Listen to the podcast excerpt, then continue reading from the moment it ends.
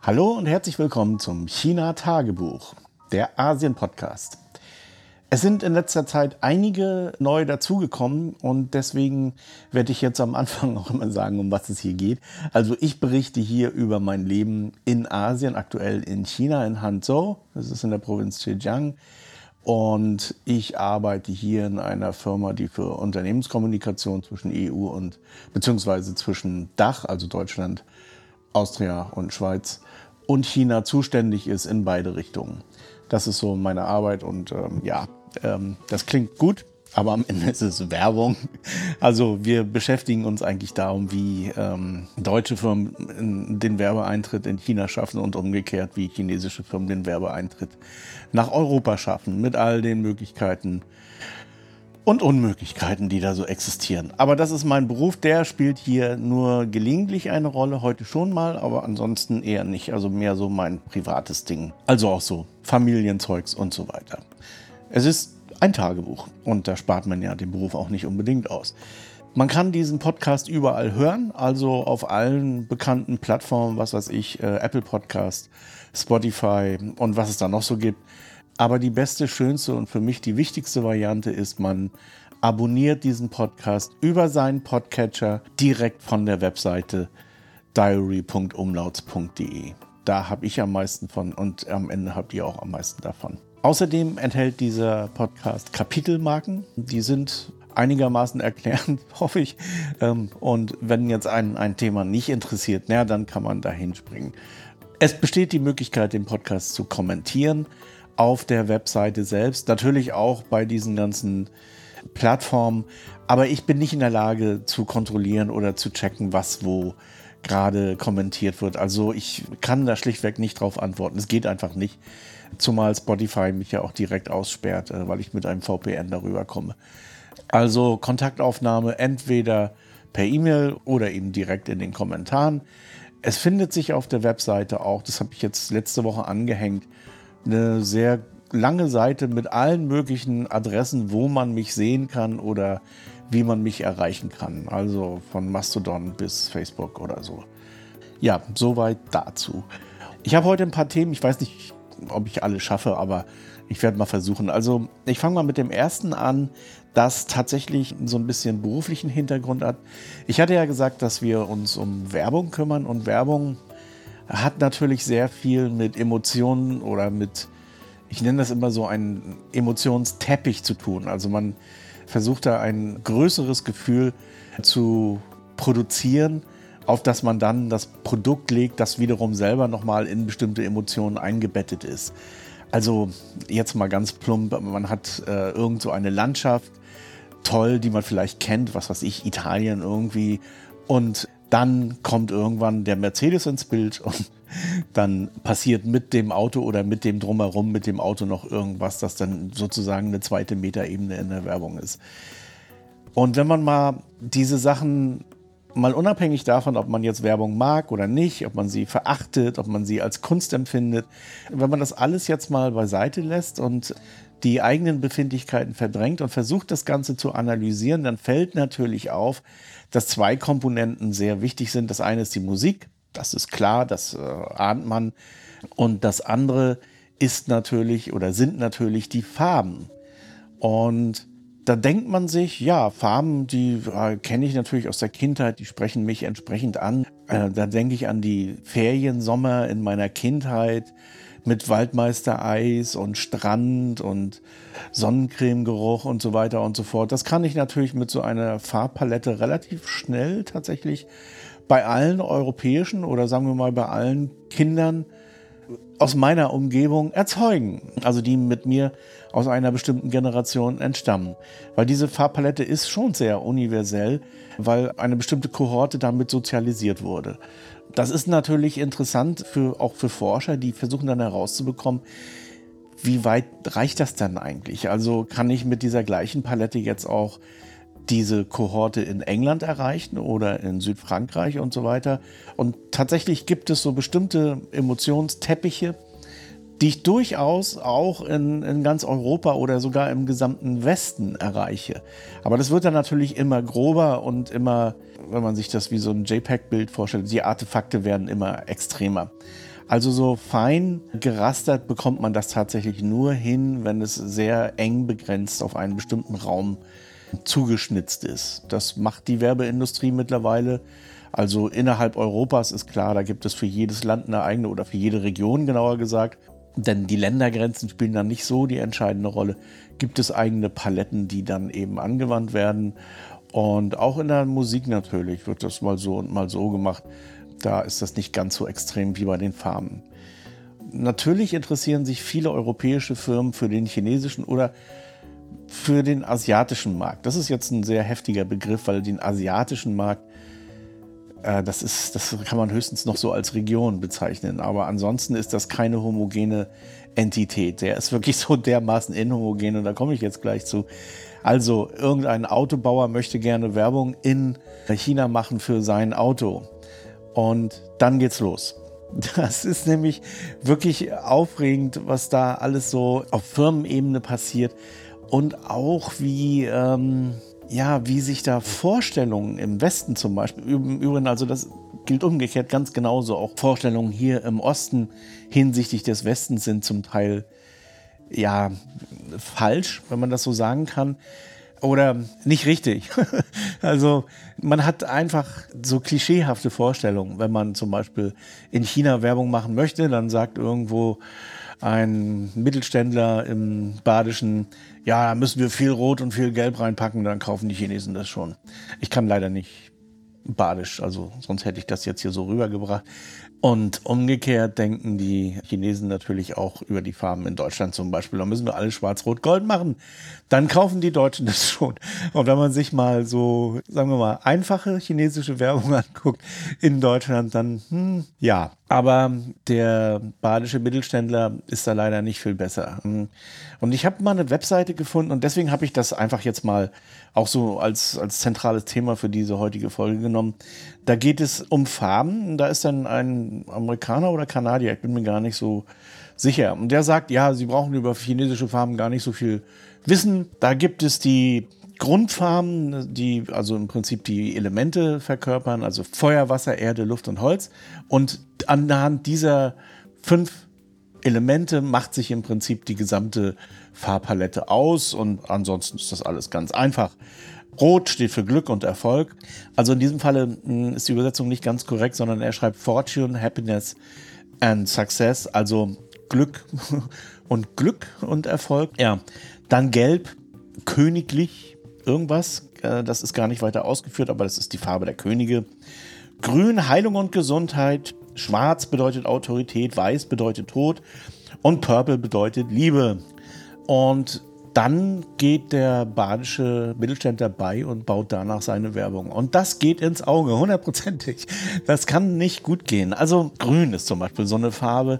Ja, die steht tatsächlich zum Teil in der Werbung auch für, also die Starbucks-Werbung hier zum Beispiel, unterscheidet sich ein bisschen von der in den USA. Es ist ein anderes Grün zum Beispiel. Und dieses Grün hat auch eine bestimmte Farbe, aber das, da gehe ich jetzt echt nicht drauf ein. Er hat auch einen bestimmten Namen. Ich, ich werde vielleicht später mal was dazu machen in einer gesonderten Podcast-Folge. Und steht ebenso für Gesundheit, für Bio oder irgendwie sowas. Aber Grün verbietet sich bei bestimmten Produkten, insbesondere bei Hüten. Also, denn damals im alten China hatten Prostituierte grüne Hüte auf. Und wenn man jemanden so richtig beleidigen will, also eine Frau richtig beleidigen will, ja, im Prinzip trifft das auch auf Männer zu, dann schenkt man ihr oder ihm einen grünen Hut in China. Also grün, oh ja, mal abgesehen davon, dass es ja von ungefähr eine Million verschiedene Grüns gibt, denn das ist die Farbe, die unser Auge am besten unterscheiden kann. Gerade da sollte man so ein bisschen vorsichtig sein. Weiß gleich Tod und Schwarz gleich Autorität, das stimmt natürlich auch nicht. Also Weiß wird auf Trauerfeiern getragen, das ist schon richtig. Und weiße Blumen, da erinnere ich mich, ich habe mal meiner Frau, als ich frisch in China ankam, weiße Blumen geschenkt. Das kam auch nicht so wahnsinnig gut an. Im Übrigen ist das ja auch in Deutschland nicht so viel anders. Da sind auch, wenn ich mich recht erinnere, viele Friedhofsblumen weiß. So, also so ganz neben der Spur ist das in China auch nicht, aber weiß ist eben hier so die Trauerfarbe. Aber weiß spielt natürlich trotzdem in verschiedenen Schattierungen eine enorme Rolle und ist sofort wieder sehr positiv besetzt. Da gibt es zum Beispiel das sogenannte Secret Porcelain, also ja, geheimes Porzellan. Das ist so eine Farbe, die hat eine, die spielt in der, in, in, auch in der Porzellanherstellung in China, die ja, ja bekanntlich der Ursprung des Ganzen ist, eine wichtige Rolle.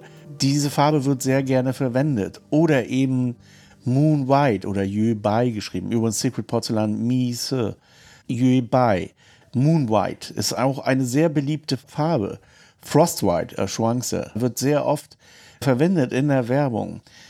Das Pure White, also Chun Bai, das eher nicht so tatsächlich, weil das ist der Trauer vorbehalten. Auch das Snow White, Schüsse, ist auch so eine Farbe, die eigentlich auch in der Werbung vorkommt. Also wenn einer sagt, ah, weiß ist Trauer, traue ich mir nicht in die Werbung zu packen oder in irgendeiner Gestaltung. Also es muss ja jetzt nicht unbedingt Werbung sein. Es kann auch durchaus, was weiß ich, man, man macht ein Magazin oder man macht irgendein Produkt für China. Und dann vermeidet man zum Beispiel Weiß, weil man denkt, bah, das ist vielleicht nicht so gut.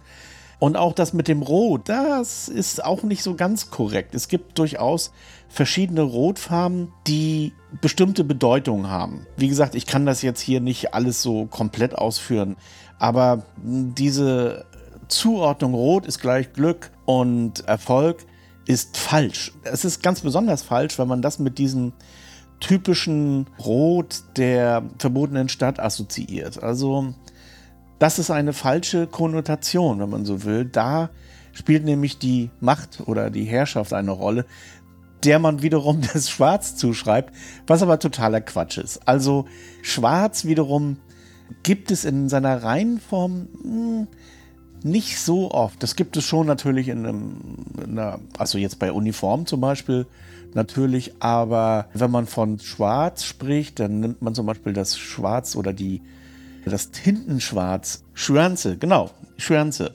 Das ist nicht so ein richtiges Schwarz. Man kennt das, wenn man so manchmal so Filme sieht, wo dann so Tintenkleckse irgendwie so auseinanderlaufen. Das, sind, das ist so ein übliches, so ein üblicher Opener, den gibt es wahrscheinlich irgendwo als MP4 zum Runterladen. Das ist kein echtes Schwarz, sondern das ist eben so ein, geht schon so ein bisschen in, ah, ich weiß nicht, in so eine grau-braune Farbe über. So, also, und diese Farbe hat eher einen, wie soll ich sagen, einen intellektuellen Hintergrund, einen dichterischen Hintergrund, also Dichter, Maler, Philosophen und sowas. Also auch da liegt dieser Kanadier oder Amerikaner komplett falsch. Und dann kommen wir zum Gelb. Gelb ist so eine Sache. Ja, es gibt ein Gelb. Das wird mit dem König assoziiert. Das ist das Ming Huang, beziehungsweise man nennt es auch Chinese Gelb, äh, Chinese Yellow, chinesisches Gelb. Aber das ist auch wirklich das einzige Gelb. Und das ist noch nicht mal so gelb, wie man sich das vorstellt. Also nicht wie die fünf Sterne in der chinesischen Fahne, sondern das ist mehr so ein ins Safran abgleitende Gelb. Das steht für die königlichen Farben. Und das, wenn man das verwendet, dann hat man tatsächlich einen, dann transportiert man automatisch einen höheren Anspruch. Also ja, grün hat er noch geschrieben, schwarz-weiß und purple. Ja, purple, das stimmt tatsächlich so ein bisschen. Also das ist, ist so eine Modefarbe. Die wurde, ich vermute, also ich weiß es nicht wirklich, aber ich vermute, die wurde durch irgendeinen Film, der sehr populär ist in China, irgendwie nach oben transportiert. Oder vielleicht auch durch eine Redewendung, keine Ahnung. Auf jeden Fall, seitdem ist Purple tatsächlich so eine Farbe der Liebe in China, in der Werbung und wird exzessiv genutzt aber das ist keine der traditionellen Farben. Und so meine Erfahrung ist, solche Modefarben kommen und gehen.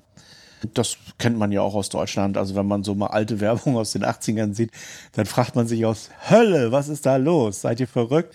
Naja, und das ist in China natürlich genauso. Also das ist keine traditionelle Farbe in dem Sinne und hat schon mal erst gar nichts mit diesen fünf hm, Elementen zu tun. Also die fünf Elemente haben einen sehr konkreten Farbwert zugeordnet bekommen.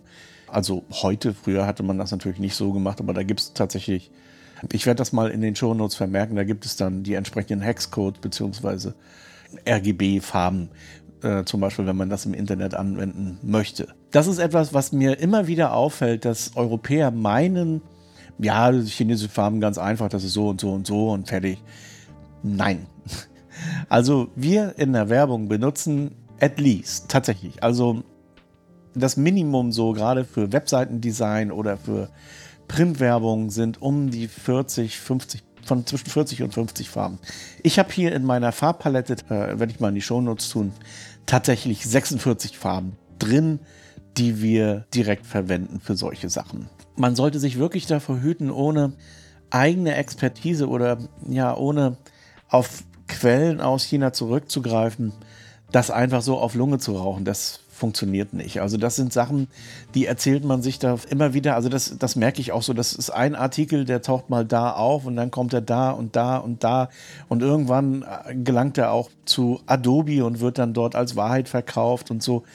Das ist Quark einfach. Und das ist auch der Grund, warum auf so einer basalen Ebene tatsächlich die Werbung vieler europäischer und insbesondere deutscher Firmen scheitern in China. Die Amerikaner sind da tatsächlich offener, muss ich sagen. Die beauftragen tatsächlich dann eben auch chinesische Kollegen. Also wer es nicht weiß, zum Beispiel Cupertino, da wo Apple ansässig ist, ist sind 40 Prozent der Bevölkerung chinesisch abstammend in irgendeiner Weise.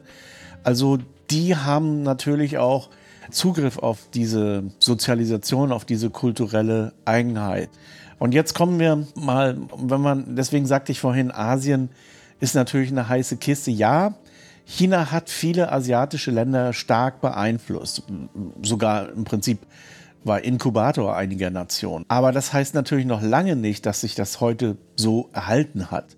Äh, zum einen gab es natürlich Abgrenzungsbemühungen, also ganz bewusst wollte man sich abgrenzen von China, in Korea und in Vietnam insbesondere und hat einfach Sachen umgekippt und hat gesagt, wir, die Chinesen machen das so, also machen wir das so.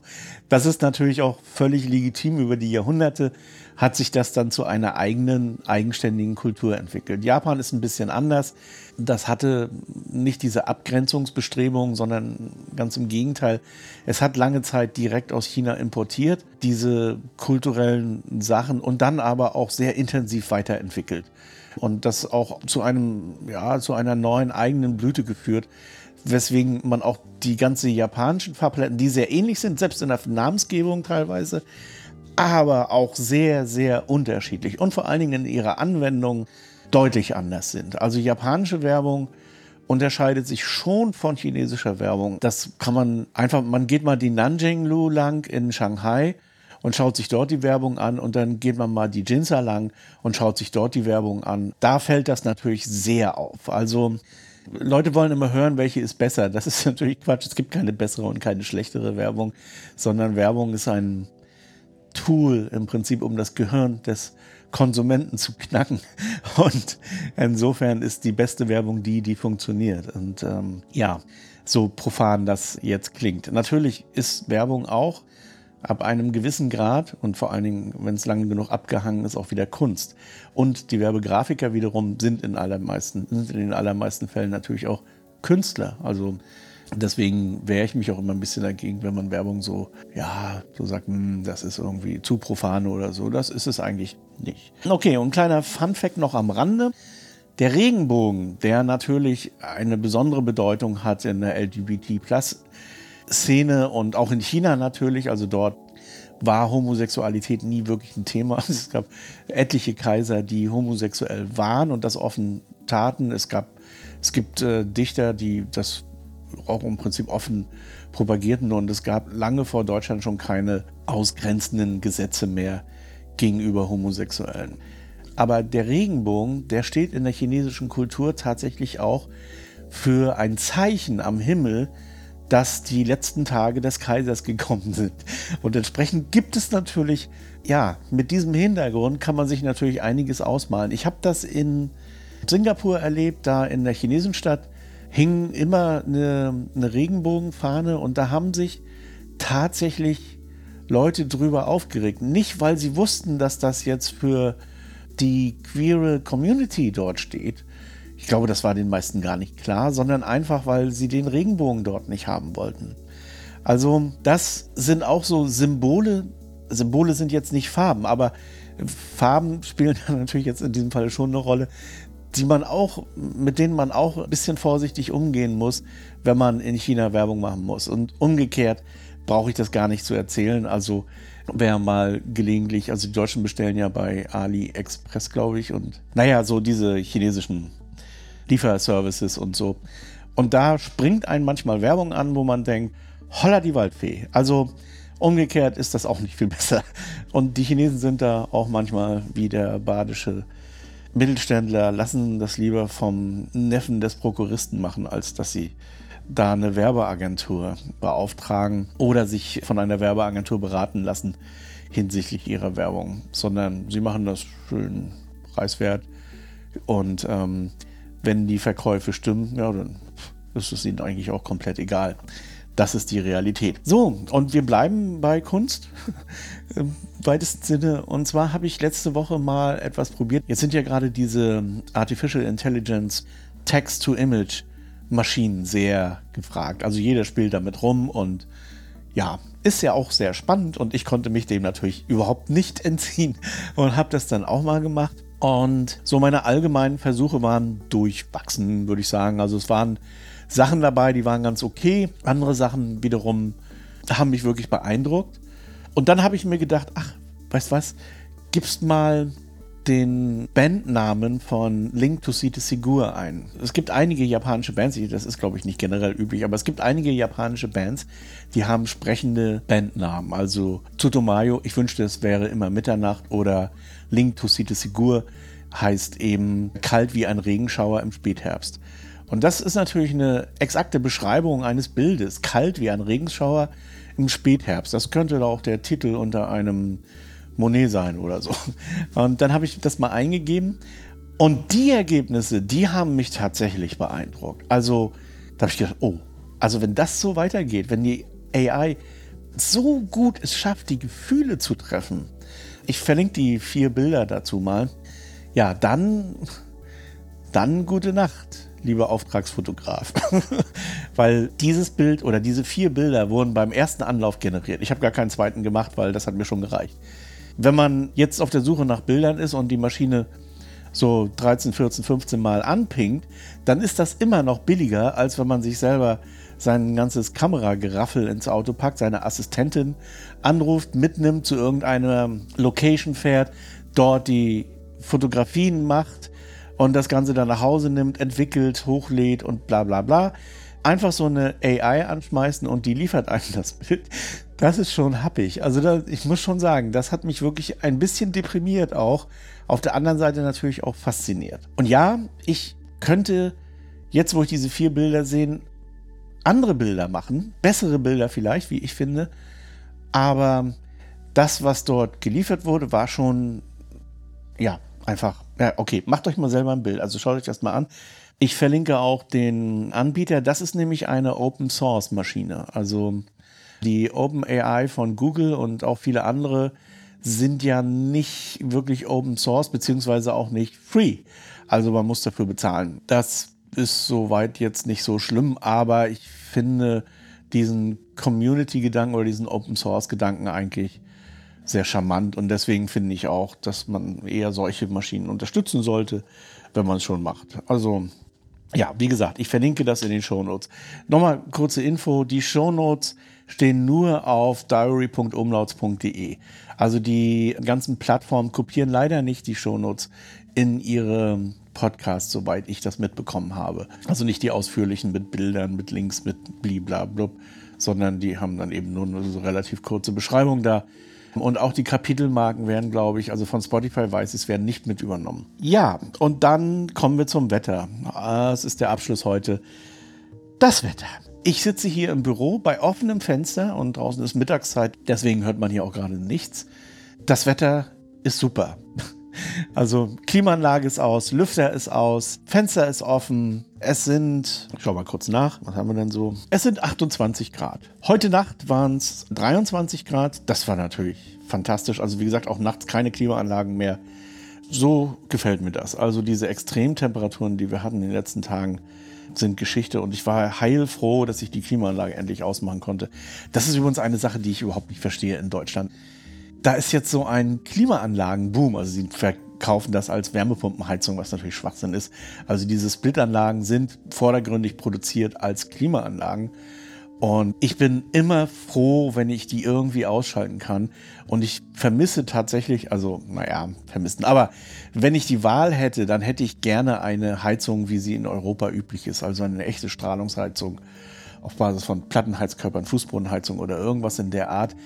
Denn diese Luftumwälzheizungen, die haben so viele negative Eigenschaften, sind so nachteilig in so vieler Hinsicht auch hinsichtlich ihrer Energieeffizienz, dass da in Deutschland noch ein böses Erwachen kommen wird. Aber auch ein gesundheitlicher Aspekt, der mir auch immer so, ich habe eine Stauballergie, die habe ich schon seit äh, frühester Jugend irgendwie mir mal zugezogen. Keine Ahnung, wie das passiert ist, aber ich, wenn ich in zu staubige Gefilde komme, wo so organischer Staub ist vor allen Dingen, also jetzt äh, Wüstenstaub macht mir nichts aus, aber wenn da so äh, wenn ich in so ein altes Haus gehe, wo dann so aus Lehm und Stroh dieser Staub aufsteigt, das bekommt mir nicht so gut. Nun sind Klimaanlagen natürlich Luftumwälzer, also Konvektionsheizungen, wenn man sie zum Heizen verwendet oder zum Kühlen. Natürlich wird dann auch die Kälte umgewälzt, wenn man so will. Also es wird Medium umgewälzt und nicht irgendwie abgestrahlt. Und in diesen Klimaanlagen sind Filter drin, die man tatsächlich regelmäßig reinigen muss. Wenn man das nicht macht, dann handelt man sich üble Sachen ein. Und eine der übelsten Sachen, die man sich einhandeln kann und die tatsächlich das erste Mal entdeckt wurden durch Klimaanlagen oder mittels Klimaanlagen, das sind die Legionellen. Legionellen vermehren sich in Klimaanlagen. Die Bezeichnung Legionelle geht tatsächlich zurück auf einen Kongress von Legionären, also von fremden Legionären, nehme ich mal an. Ich glaube in Spanien oder Frankreich, die sich in einem Hotel getroffen haben und die Hotelklimaanlage war kontaminiert mit diesen Legionellen, die man bis dahin noch nicht kannte. Und plötzlich sind haufenweise Legionäre tot umgekippt. Und dann hat man herausgefunden, dass dieser Keim, der da in der Klimaanlage war, zwar, der lebt auch im Wasser, also die viele Deutsche trinken das, ohne das jemals irgendwie zu bemerken, aber das Aerosol, wenn man das einatmet, also wenn die Legionelle in die Lunge kommt, das kann ganz schnell tödlich werden. Seitdem gibt es Vorschriften von der, der DVGW, zum Beispiel, wie heiß das Wasser, das Brauchwasser sein muss, muss einmal täglich auf 60 Grad erwärmt werden, damit nicht irgendwie Legionellen entstehen, wenn man zum Beispiel duscht mit einem und das sehr stark vernebelt, dass einem da nichts passiert und so. Prinzip ist dieses Thema auch bei Klimaanlagen. Da natürlich kann man jetzt nicht eine Klimaanlage oder den Filtereinsatz oder diesen Teil, wo die Luft durchgeblasen wird, jedes Mal auf 60 Grad Celsius erwärmen. Macht man auch nicht, sondern man reinigt sie und zwar mit ja, chemisch interessanten Reinigern, also ähnlich wie Polsterreiniger im Auto, sowas. Also stinkt bestialisch und ist, glaube ich, nicht gesund. Naja, und die muss man wirklich regelmäßig reinigen. Also so zwei, drei, viermal im Jahr mindestens. Also viermal im Jahr halte ich eigentlich für angebracht, weil es da, das entspricht so ungefähr den Perioden. Wenn man das nicht macht, dann begibt man sich auf einen gefährlichen Pfad. Das werden natürlich viele Deutsche einfach nicht machen, weil sie es nicht wissen und weil ihnen diese Anlagen so verkauft werden. Hinzu kommt die Staubbelastung. Staub ist grundsätzlich keine gute Idee für die Lunge, egal ob man eine Stauballergie hat oder nicht. Dann werden die Leute anfangen, wieder die Luft zu befeuchten. Feuchtigkeit fängt zwar den Staub ein, aber ist erst recht nicht gut für die Lunge. Also dieses gesamte Konzept ist komplett für den Arsch. Das nächste Problem ist, ja, wir haben es mit Konvektionswärme zu tun. Das heißt, Luftmoleküle wirbeln durch die Gegend, die entsprechende Temperatur aufgenommen haben. Und wenn ich das Fenster aufmache, sind diese Luftmoleküle alle draußen. Also auch die Energie. Das ist bei Strahlung natürlich anders. Der ist es ziemlich egal, ob ich ein Fenster aufmache oder nicht. Wenn ich vor einem Ofen sitze oder wenn ich vor einem Feuer sitze bei draußen oder mal angenommen, ich sitze draußen bei minus 50 Grad vor einem Feuer wird mir trotzdem warm. Ja. Wenn ich einen Heizlüfter hätte und der mich anpusten würde, aus der gleichen Entfernung wie das Feuer jetzt ist, würde bei mir wahrscheinlich nichts ankommen. So, und entsprechend effizient sind diese Wärmepumpenheizungen, nämlich gar nicht effizient, was die Raum, was die gesunde Raumheizung betrifft. Und last but not least gibt es ja immer noch so diese Wärmepumpenzahl. Das ist so ein idealer Wert, der für einen bestimmten für eine bestimmte Grundannahme irgendwie gefunden wird. Viel wichtiger ist eigentlich die Wärmepumpenkurve und da wird es interessant, dass zu dem Augenblick, wo ich tatsächlich heizen muss, wie denn da so das Ganze funktioniert. Also wie funktioniert, ich denke mal, auch nächsten Winter wird es wieder Tage geben, wo es auf minus 10, minus 5 Grad oder so kommt. Wie funktioniert denn da die Wärmepumpe? ist es tatsächlich so, der Kondensator draußen friert ein. Das ist normal, das, das geht gar nicht anders, weil das Gas expandiert und expandierendes Gas wird kalt. Wenn dann alle Lamellen zugesetzt sind mit Eis, dann setzt ein sogenannter Abtauvorgang ein und im Prinzip wird diese gesamte Wärmepumpe einmal umgekehrt betrieben. Okay. Aber wie oft oder wie schnell dieser Abtauvorgang vonstatten geht, das hängt natürlich von dieser Wärmepumpenkurve ab und da machen sich auch Preisunterschiede fest übrigens. Und da kann man sicher sein, dass einige Wärmepumpe, die jetzt gerade so unter die Leute äh, oder Klimaanlagen, Split-Klimaanlagen, die jetzt unter die Leute geprügelt werden, das einfach nicht bringen und relativ schnell kaputt gehen. Das ist der beste Fall. Oder aber am Ende mehr Energie kosten als so ein Ölradiator oder sowas, den man sich irgendwo ins Zimmer stellt. Sehr wahrscheinlich sogar. Und der letzte Punkt, und den finde ich noch besonders kritisch, ist eigentlich, in diesen Klimaanlagen fließt ein Kältemittel. Und dieses Kältemittel hält nicht ewig tatsächlich. Also ein Teil diffundiert vielleicht raus durch das Kupfer nach draußen. Ein Teil verendet auch irgendwie, keine Ahnung, also wandelt sich chemisch mit den Kupferwandlungen oder wie auch immer das funktioniert. Auf jeden Fall, wie auch immer. Also das Kältemittel verschwindet mit der Zeit. Und man muss so einmal im Jahr oder alle, je nachdem wie neu die Klimaanlage ist. Also hier meine muss ich einmal im Jahr nachfüllen. Und die Kältemittel sind zwar alle zugelassen, also sind FCGW frei und und und, aber das heißt noch lange nicht, dass die besonders lecker sind für die Umwelt. Das sind sie nämlich nicht. Und wenn man sich jetzt fragt, ja, warum sind die denn zugelassen? Naja, vielleicht erinnert sich noch jemand, als Mercedes-Benz in der EU darauf gedrungen hat, dass das Kältemittel für ihre Klimaanlagen nicht mit in den Bannkatalog aufgenommen wird und sich damit am Ende durchgesetzt haben, der weiß, wie sowas funktioniert. Also die Unternehmen schreiben im Prinzip den Politikern ihre Gesetze und die nehmen das dann so auf. Also auch eine grüne Regierung hat mir ja jetzt ganz aktuell erlebt. Da hm, hat Uniper den Grünen ein Gesetz geschrieben, das ja nicht wirklich umweltfreundlich ist. So, also diese Kältemittel sind umweltbedenklich, auf jeden Fall. Und da spielt es übrigens keine Rolle, ob die Klimaanlage aus Deutschland, Amerika, Japan, China oder Taiwan kommt. Das ist Wurst. Die arbeiten alle gleich und ähm, eine gute Klimaanlage aus China ist genauso gut wie eine sehr gute Klimaanlage aus Japan. Also da sollte man jetzt nicht irgendwie so in den typischen Modus verfallen, ah ja, China-Ware, bla bla bla. Das ist gar nicht so. Und übrigens auch so diese Firma Gree oder wie die heißt, also ich habe hier nur Gree, glaube ich. Das ist auch so ein bisschen der Marktführer, denke ich mir. Und die werden jetzt auch gerade in Europa sehr viel verkauft. Ja, also all das spricht gegen diese Klimaanlagen als Heizungsersatz. Damit tun sich die Deutschen überhaupt keinen Gefallen. Ich habe in manchen Foren so ein bisschen darüber diskutiert und das so angeteasert, aber ja, Confirmation Bias schlägt dann natürlich zu. Also die Leute wollen das nicht hören. Die sagen, ja, ich habe mich da jetzt interessiert, mein Heizungsbauer hat mir gesagt und ich habe mir die Kurven angeguckt und ich bin Ingenieur, ich kann technische Datenblätter lesen. Und dann ist die meine 17-jährige Erfahrung mit Klimaanlagen eher untergeordnet, sagen wir mal. Und auch die viele andere Europäer, die mit Klimaanlagen im Ausland leben mussten und darauf gut verzichten können. Also ich würde, wenn ich in Deutschland ein Haus hätte, mir im Leben nicht dort eine Klimaanlage einbauen. Zum Heizen. Ja, zum Kühlen. Hm, das kann sein, dass das in Zukunft notwendig sein muss in Europa. Ich fürchte das. Aber als Heizungsersatz, das ist, das ist einfach blöde. Also, tut mir leid. Das ist nur blöde. Und die Wärmepumpenindustrie, ja, die hebt. Okay, das war falsch. Also, ich will die Wärmepumpen jetzt nicht in Misskredit bringen. Wärmepumpe ist schon eine coole Sache. Gibt es übrigens in Güstrow eine Firma, bei der ich mal gearbeitet habe, die Wärmepumpen herstellt. Eine der größeren auch so in Deutschland. Und die bauen aber Erdwärmepumpen, Sondenwärmepumpen oder Sohlewärmepumpen. Also diese Sachen, da würde ich schon mitgehen. Äh, die haben auch so ihre Problemchen, was den Einfluss auf die Umwelt betrifft, aber ich denke, das kann man vernachlässigen. Das ist okay. Also da will ich jetzt auch gar nicht näher drauf eingehen. Also wer so Sohlewärmepumpen sich anguckt oder so Tiefenwärmepumpen. Das ist eine coole Sache.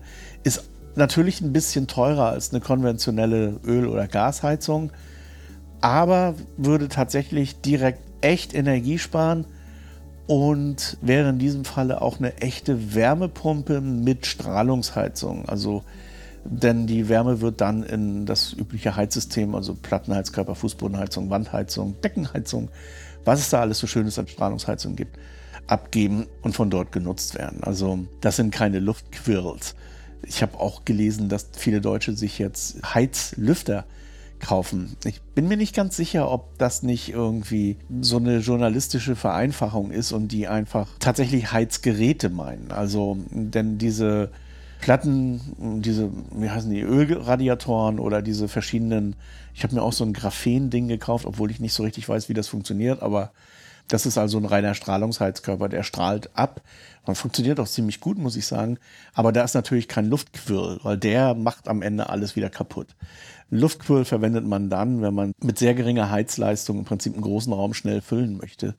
Das ist dann aber auch ganz schnell wieder weg. Also wenn man jetzt zum Beispiel einen Raum austrocknen möchte oder so, dann kann man das machen. Aber für die Heizung eines Lebewesens hm, eher nicht so geeignet. Ja, ist schon wieder ganz schön lang geworden. Ich habe noch zwei Themen, aber die lasse ich dann weg. Okay, soweit und bis zum nächsten Mal. Bye bye. HC Andersen. Zu reisen ist zu leben. Mit Solarenergie von Eco Worthy. Ob Vanlife, Tiny House oder Camping. Eco Worthy, dein Partner für Solarenergie Eco-worthy.com.